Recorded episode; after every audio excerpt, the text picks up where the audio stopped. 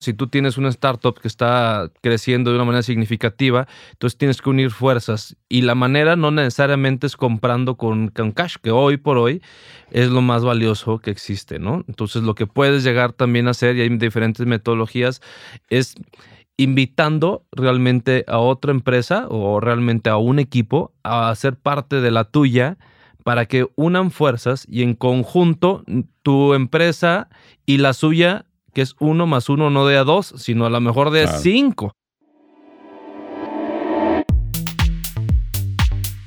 Hola, soy Melissa Gómez Hindu y estás escuchando Momentum, un podcast de G2. Si tienes una startup, eres un inversionista o quieres saber todo acerca del ecosistema emprendedor, acompáñame a escuchar las historias de éxito, fracasos y anécdotas de las mejores startups y fondos de México, América Latina y el mundo. Y el mundo. Momentum es un podcast para ti, que tienes la pasión, visión y capacidad para aprender y adaptarte en este mundo cambiante. Comencemos.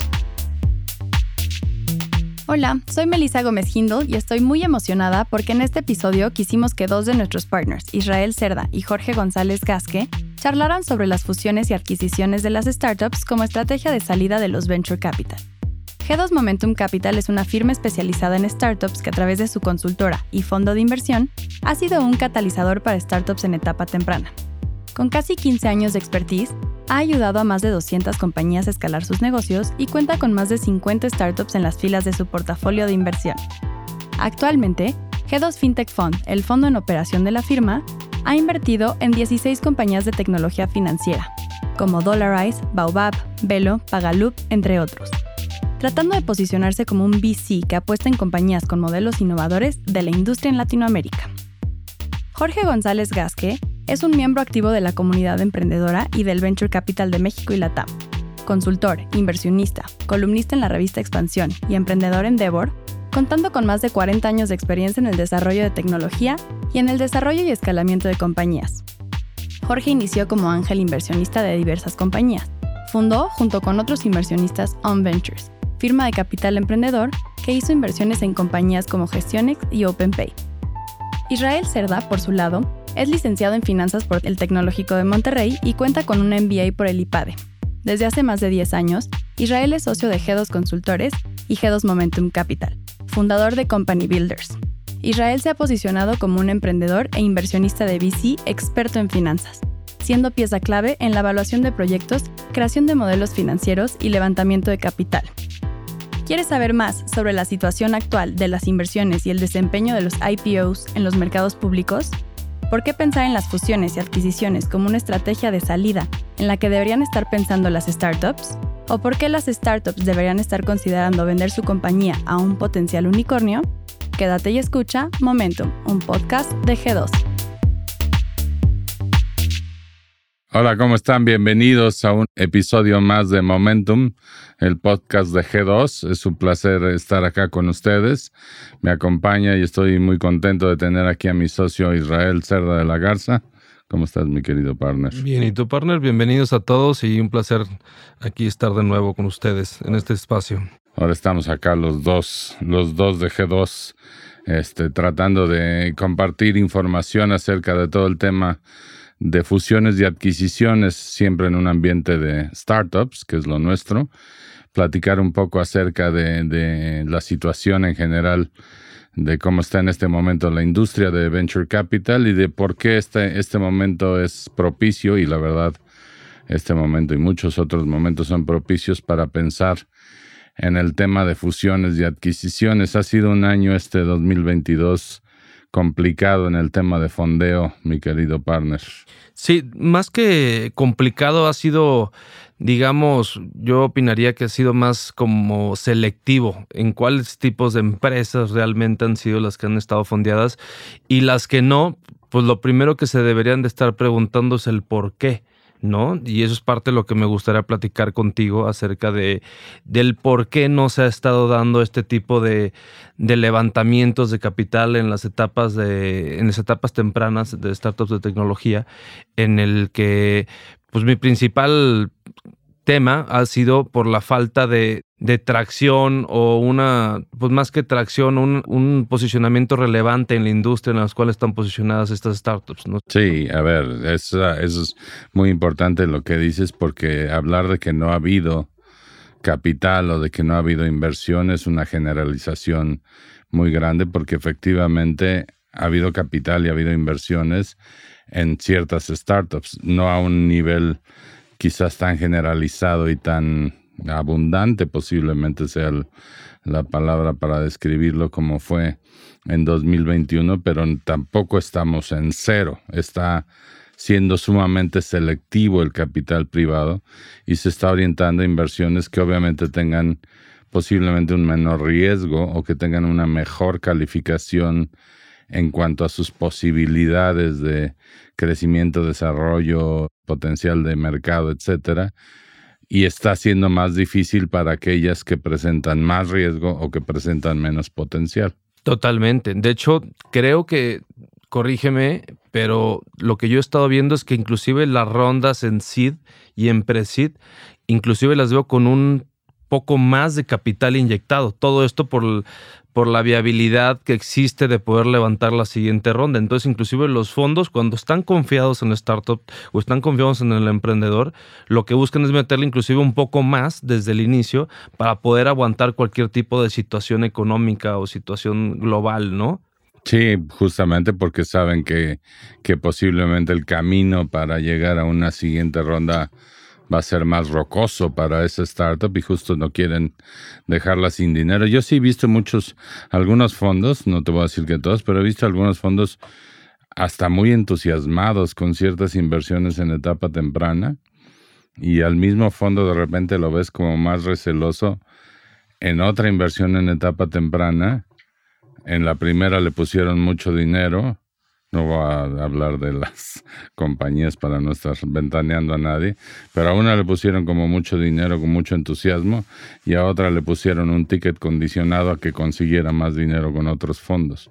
Estoy hablando del mismo fondo, dos empresas diferentes. Entonces. En la misma etapa. En la misma etapa. Y entonces, claramente no estamos hablando de dinero o de falta de dinero o de sequedad, como dicen en los mercados. Estamos hablando de selectividad. Exactamente. Y creo que es la, la, esperanza que dan los emprendedores de poder seguir adelante, de poder crecer el negocio con la velocidad que requiere el venture capital, porque es otro tipo de cosas. Los fondos podemos inyectar capital a estas startups y estar esperando un buen rato a que sea próspera, etcétera, y tengas un éxito, pero pues, al fin y al cabo lo que nos gusta y lo que nos apasiona el venture capital es la velocidad, esa delta de crecimiento de gran magnitud, que es lo que realmente buscan este tipo de fondos. Y creo que ahí es una percepción también mía en el por qué un fondo de los grandes de México te dice que te da, no sé, 10 hasta 10 veces más a una startup que a otra, con pues al parecer por fuera igualdad de similitudes en indicadores, en KPIs, misma, misma evaluación, mismo monto de, ronda. Y ese es el punto en el cual ven la viabilidad o no de seguir creciendo de eso. Y no tiene nada que ver la industria tampoco, porque lo hemos visto pues en, todo tipo de industrias. en fintech, en, en fintech, en insurtech. Hay, o sea, hay empresas simplemente que se están fondeando mejor que otras. Es un tema de, ricos y pobres, si lo quieres ver así, pero más bien son ricos y pobres en términos de cuánto pueden levantar y las razones por las que pueden levantar eso. Y claramente tiene que ver con esa velocidad, claramente tiene que ver con la capacidad del equipo, porque en estos momentos no se puede apostar a equipos débiles, claramente tiene que ver con el potencial de mercado que van a abarcar y aunque viniera una recesión de la cual se sigue hablando, todo el año se ha hablado de la posibilidad de una recesión, siguen hablando de que 2023 podría ser un escenario de recesión, pues la verdad es que las apuestas en Venture Capital no son para este año ni para el año siguiente. Las apuestas son de largo plazo, pero el movimiento se demuestra todos los días y el crecimiento debe ser en las buenas y en las malas. Totalmente. De hecho, creo que hemos platicado de esto en el cual las grandes empresas o los, em, los, las empresas más emblemáticas de la tecnología surgieron siempre en temas de crisis o recesiones fuertes, bueno, crisis más bien, de los mercados en Estados Unidos. O sea, el, caso de, Uber, Airbnb, etcétera, en el 2008, o sea, y así te vas para atrás y para adelante un poco todo el tipo de los grandes emblemas del VC. De hecho, desde, desde 1929, en la primera depresión, surgieron algunas de las grandes empresas de aquellos tiempos.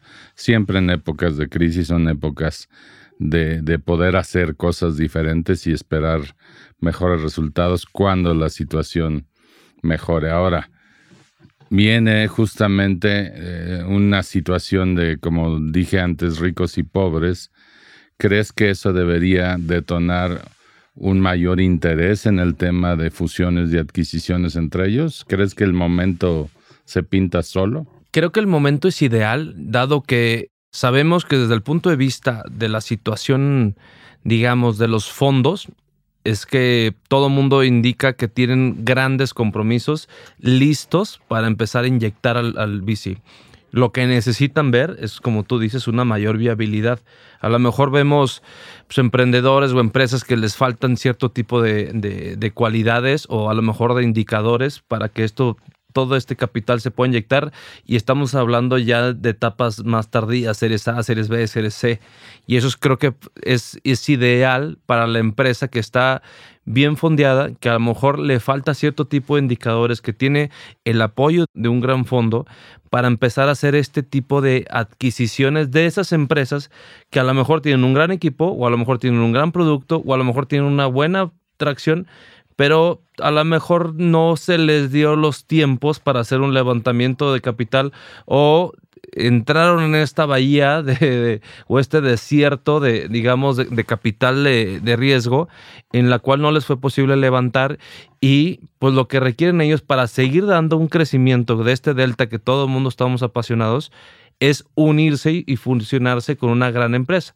Y la otra empresa, sí, la que está bien posicionada, que digamos que acaba de levantar su, su serie SID, digamos que está bien fondeada, o, serie A, o serie B, o lo que quieras, digamos que están bien fondeados y lo que buscan es empezar a hacer una consolidación de sus productos y también de sus ingresos para poder tener esa mayor viabilidad para este tipo de fondos que esté no es más sencillo, sino que tengan una certeza, digamos, o el que su riesgo sea menor. No sé qué opinas. Sí, bueno, hablemos de, una cosa que mencionaste que es súper importante y quizás algunos no conocen el término de dry powder, que eh, es todos los compromisos de capital que están invertidos en los fondos, es decir, dinero que los inversionistas institucionales han puesto en fondos y que no ha sido invertido en compañías.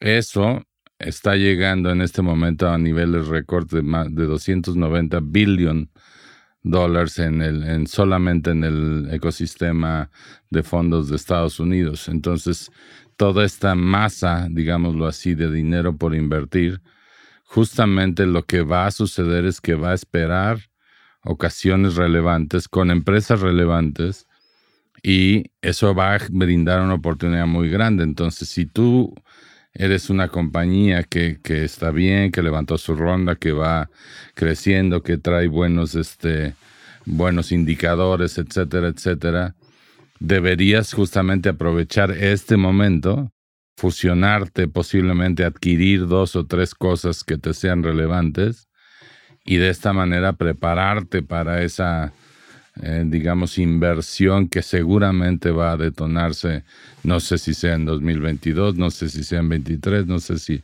si se tenga que esperar un poco más, pero evidentemente Venture Capital viene con fuerza, va a haber mucho dinero y las empresas grandes y con grandes potenciales son posiblemente las que se van a llevar tickets bien importantes. Completamente. De hecho, todos sabemos que entre más temprano la etapa de la empresa sea, pues mm, los múltiplos de capital son cada vez más altos. Entonces, si a lo mejor en SID se levanta 50, lo que quieras, en series B, series A, a lo mejor estamos en 10, en los 15X, y eso es parte de lo que las empresas bien fondeadas deben de aprovechar del mercado y deben de entender las dinámicas en cómo se mueve el, tema del venture capital y los fondos de capital. ¿Por qué? Por lo mismo, si tú tienes una startup que está creciendo de una manera significativa, entonces tienes que unir fuerzas. Y la manera no necesariamente es comprando con, cash, que hoy por hoy es lo más valioso que existe, ¿no? Entonces lo que puedes llegar también a hacer, y hay diferentes metodologías, es invitando realmente a otra empresa o realmente a un equipo a ser parte de la tuya para que unan fuerzas y en conjunto tu empresa y la suya que es uno más uno no de a dos, sino a lo mejor de cinco, dado lo que estás buscando y lo, dado las dinámicas de que tienen los fondos de Venture Capital, en lo cual le van a inyectar probablemente a tu empresa mucho más dinero porque va a estar mucho mejor capacitado, con menor riesgo y aparte tienes una complementariedad de tu equipo más relevante que las demás startups en el mercado, ¿no? Yo pienso que, a ver, o sea, hemos visto ejemplos súper interesantes. En, en el primer episodio de esta temporada platiqué con, con Bruno Ramos de, de, Swap y es muy interesante para mí el ángulo de la compra que hizo ahí Clip cuando integró a Swap y eso no es nada nuevo, no, no es de este eh, medio ambiente económico, pero sigue la misma lógica. Está, es una agregación de productos porque Clip se hizo de una aplicación sumamente interesante de pagos entre personas y de pagos a comercios. Número dos, integró un equipo muy interesante porque entre Bruno y su gente, que ahora son parte de Clip, este, refuerzan el equipo de Clip hacia, hacia adelante. Número tres, hay una razón económica importante porque el sistema de pagos que tenía estructurado Swap se aporta al sistema de pagos de Clip de esta manera, optimizando costos y, apuntalando el crecimiento. Así como esa, hoy en día hay oportunidades muy interesantes. Yo los veo sobre todo, por ejemplo, en fintech. En fintech, por ejemplo, las empresas van a competir contra los grandes bancos que son empresas integradas horizontalmente que tienen todo tipo de productos. Entonces, complementar productos, complementar equipos, y armar mejores propuestas económicas, creo que es algo que puede jalar muy bien en fintech. Totalmente, de hecho, inclusive no importa siquiera la etapa. Si lo vemos, hoy en día también las etapas fintech, en etapas fintech que están ya en la bolsa, ya están cotizando en Nasdaq, siguen comprando empresas, evaluaciones de unicornios, con tal de complementar todos sus servicios y complementar sus ingresos. ¿Por qué? Por lo que estás buscando es una posición relevante en la industria. Eso es lo que te está importando. Y tienes que pensar no en lo que hoy, porque uno de los grandes complicaciones que he visto en los emprendedores que están haciendo o que a lo mejor deberían de hacer compras es este tema del ego de decir yo lo puedo hacer, ¿no? Pero al fin y al cabo, ¿qué tan rápido lo puedes hacer? Y no tener esa complementariedad de tu equipo que pueda llegar y que los fondos que siguen te vean mucho mejor preparados para seguir y seguir levantando, donde ese ego ya no existe en el cual tu equipo de, de, tecnología lo pueda desarrollar a lo mejor una brevedad y a lo mejor a un décimo de lo que te cuesta la otra empresa. A ver, es que ese siempre es el problema para las empresas que adquieren tecnología, que, que dicen, ¿me conviene adquirirla o nosotros la podemos desarrollar?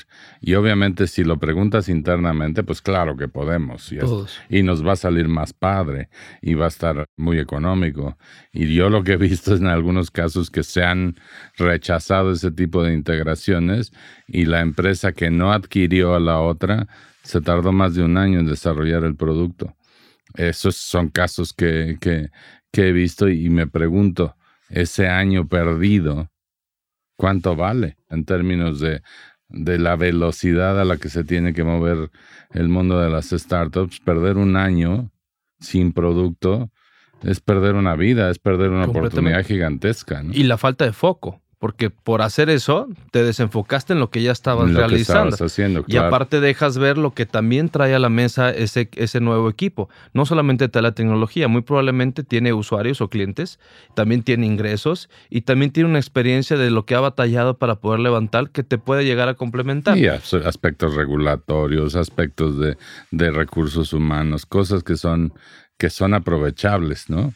Creo que es, es muy importante que las empresas sepan comprar porque no todo lo que hacen ellos es lo mejor. Pueden integrar, pueden adquirir productos, pueden adquirir servicios, pueden adquirir procesos, pueden adquirir gente, y pueden ir más rápido con esas adquisiciones. Creo que necesitan los equipos de emprendimiento en México y en Latinoamérica ser más abiertos a ese tipo de movimientos porque les puede dar una fuerza muy grande. Y creo que la industria nos está empujando a hacer eso.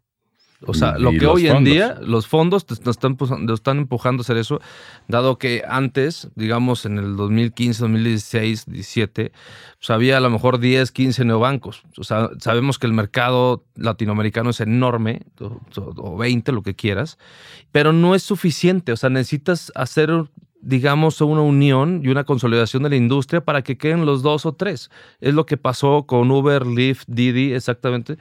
Empezaron muchos, pero al final se fueron consolidando en dos, tres y ya son los ganadores.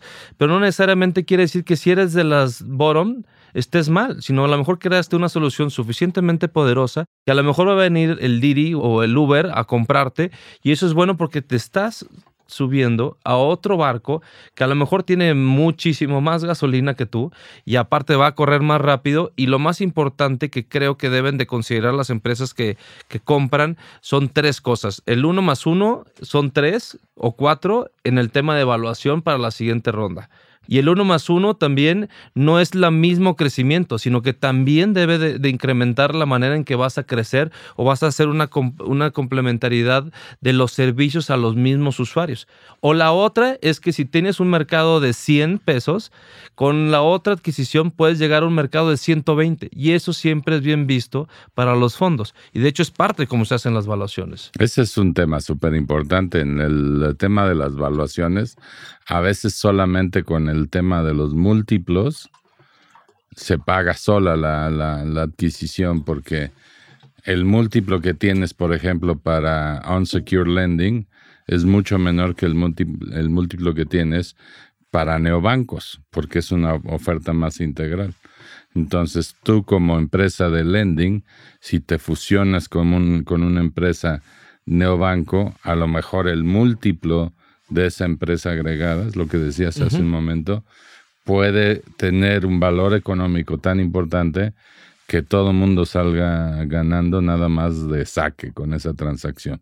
Completamente. Sin duda, el tema de las fusiones tiene que ser bien visto por los eh, que adquieren. También los que están en posición de ser adquiridos necesitan apertura para este tipo de conceptos. A veces caminar solo un largo camino puede ser la receta para el fracaso, puede ser que no llegues a, tu destino por muy bien preparado que estés, por muy buena que sea tu startup. Y lo que tú decías hace un momento, a lo mejor te estás subiendo a un autobús, a un camión que tiene mucho más gasolina y que te va a permitir llegar más lejos. Claro, digo, también lo primero que creo que deben de hacer las empresas es no juzgar a la industria, sino ver realmente qué es lo que está pasando. O sea, no he escuchado muchas veces startups o emprendedores que dicen, no, es que no me están entendiendo, no, no estoy levantando por eso, es que no entienden que yo soy la joya del unicornio.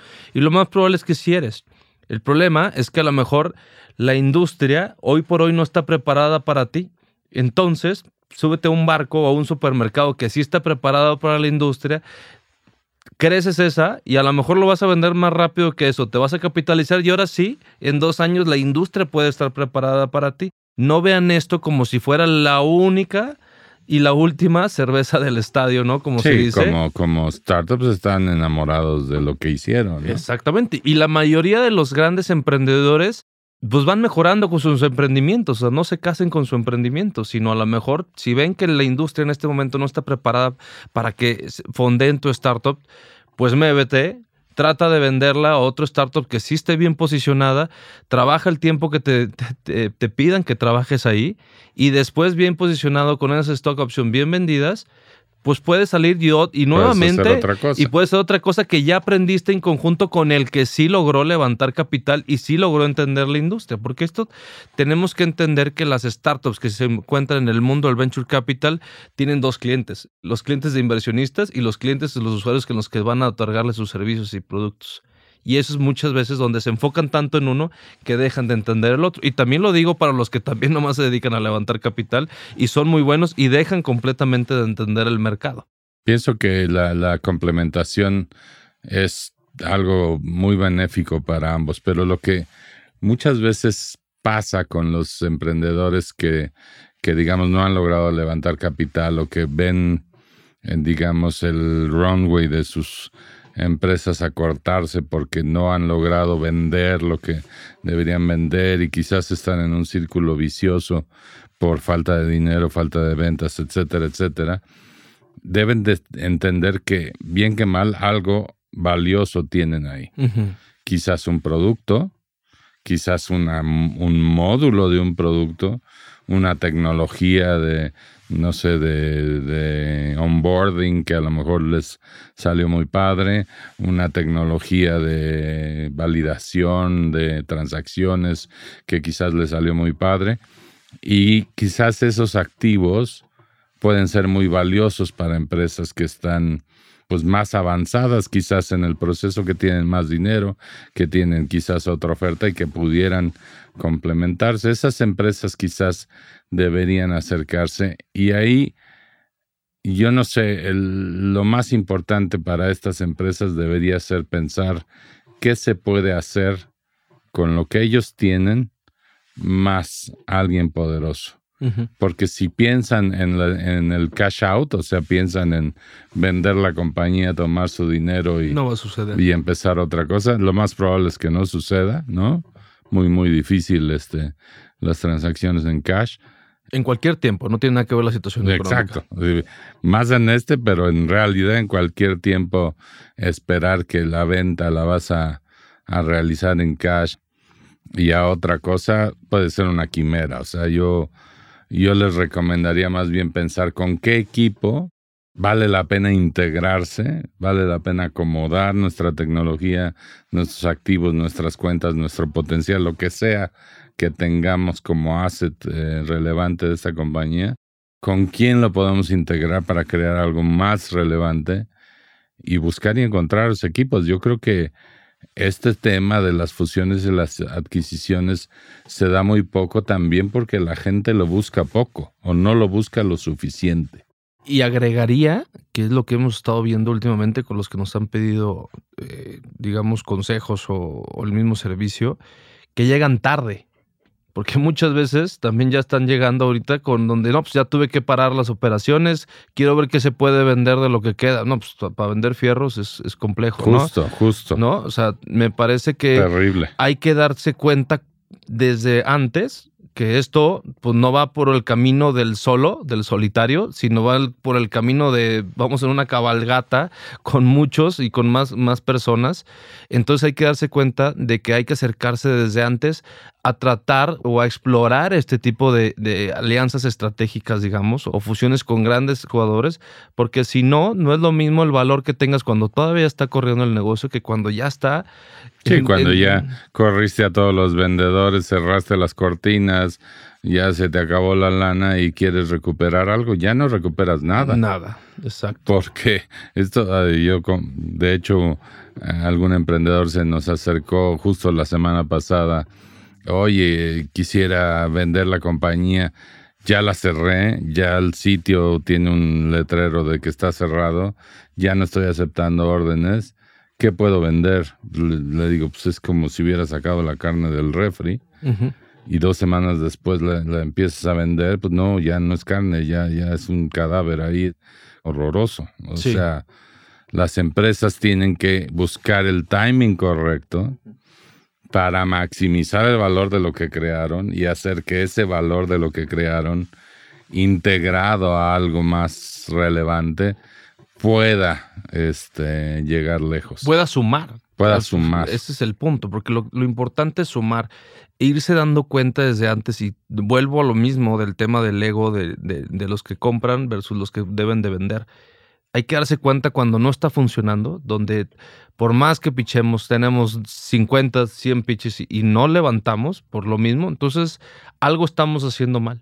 Y entonces es momento de ver si tenemos algo valioso o pivotear en nuestra empresa para poder seguir y tratar de levantar o realmente salir a vender. Salir a vender y decir, ¿sabes qué? Me quiero unir contigo porque mi tecnología es muy buena yo soy muy bueno y juntos podemos lograr muchísimo más. Que eso creo que, pues, como personas y emprendedores, pues nos cuesta mucho. Pues, nos cuesta. Yo pienso que al final, y, la recomendación que, que yo creo que valdría la pena darle a los emprendedores, a todos, a los que tienen el potencial y buscan empresas que lo complementen y a las que creen que es hora de, buscar un comprador, lo primero que tienes que hacer es guardar tu ego en un cajón.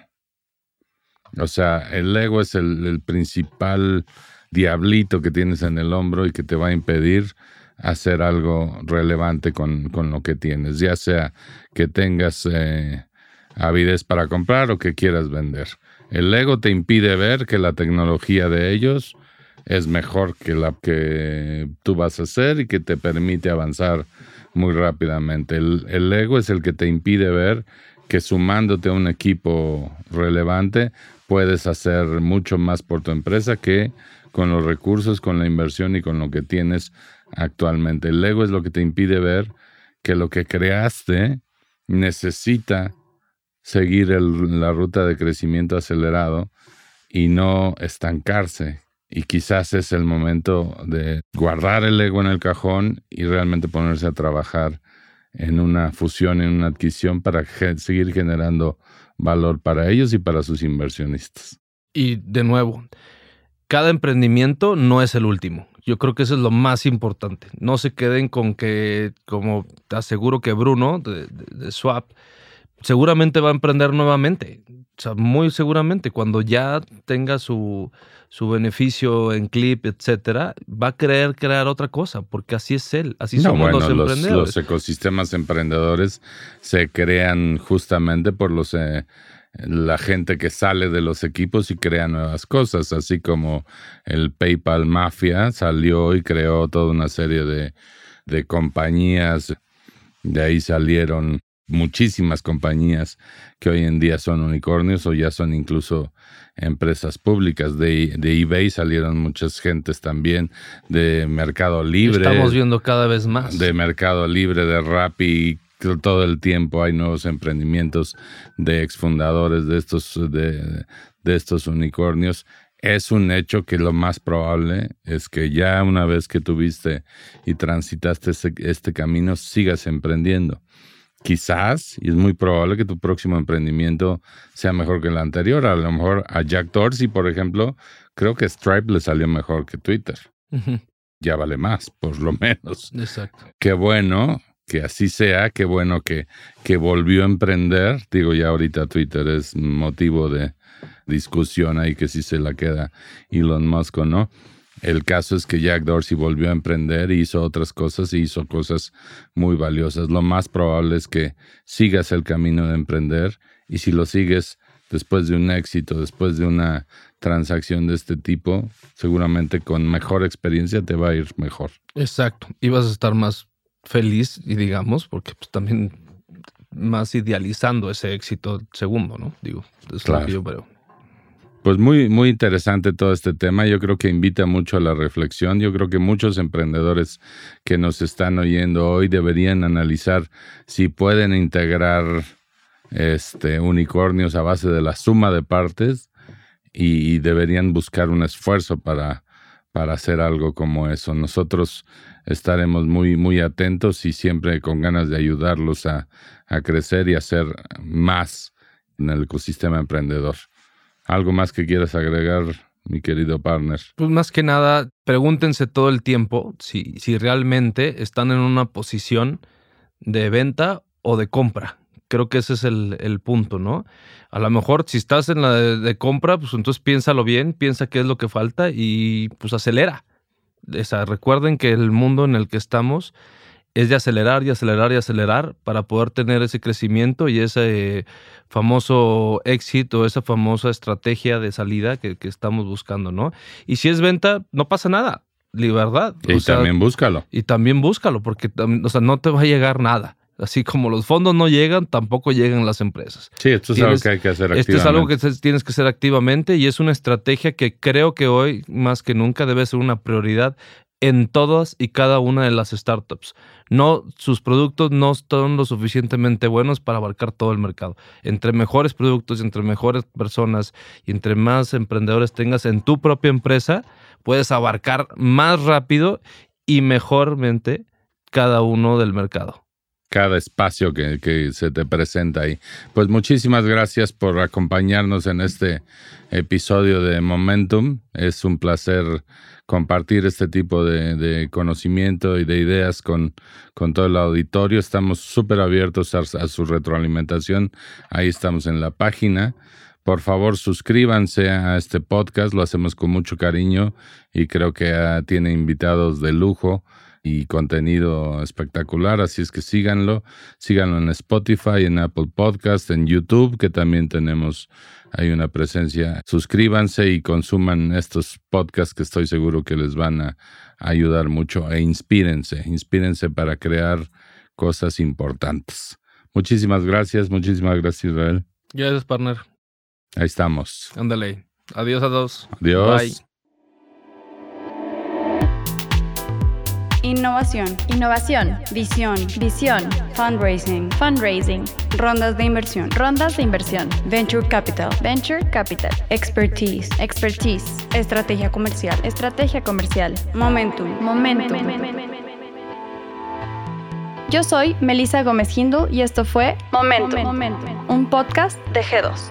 Acompáñanos en el próximo capítulo para escuchar más pláticas del portafolio e historias del mundo del startup. ¿Tienes preguntas? Estamos aquí para resolver todas tus dudas sobre el ecosistema emprendedor en México. Visítanos en g2momentum.capital y síguenos en Twitter, Facebook o LinkedIn como arroba G2 Consultores. G2 Consultores. Este podcast es grabado y producido en los estudios de Nodalab en la Ciudad de México. Para más información, visita nodalab.com.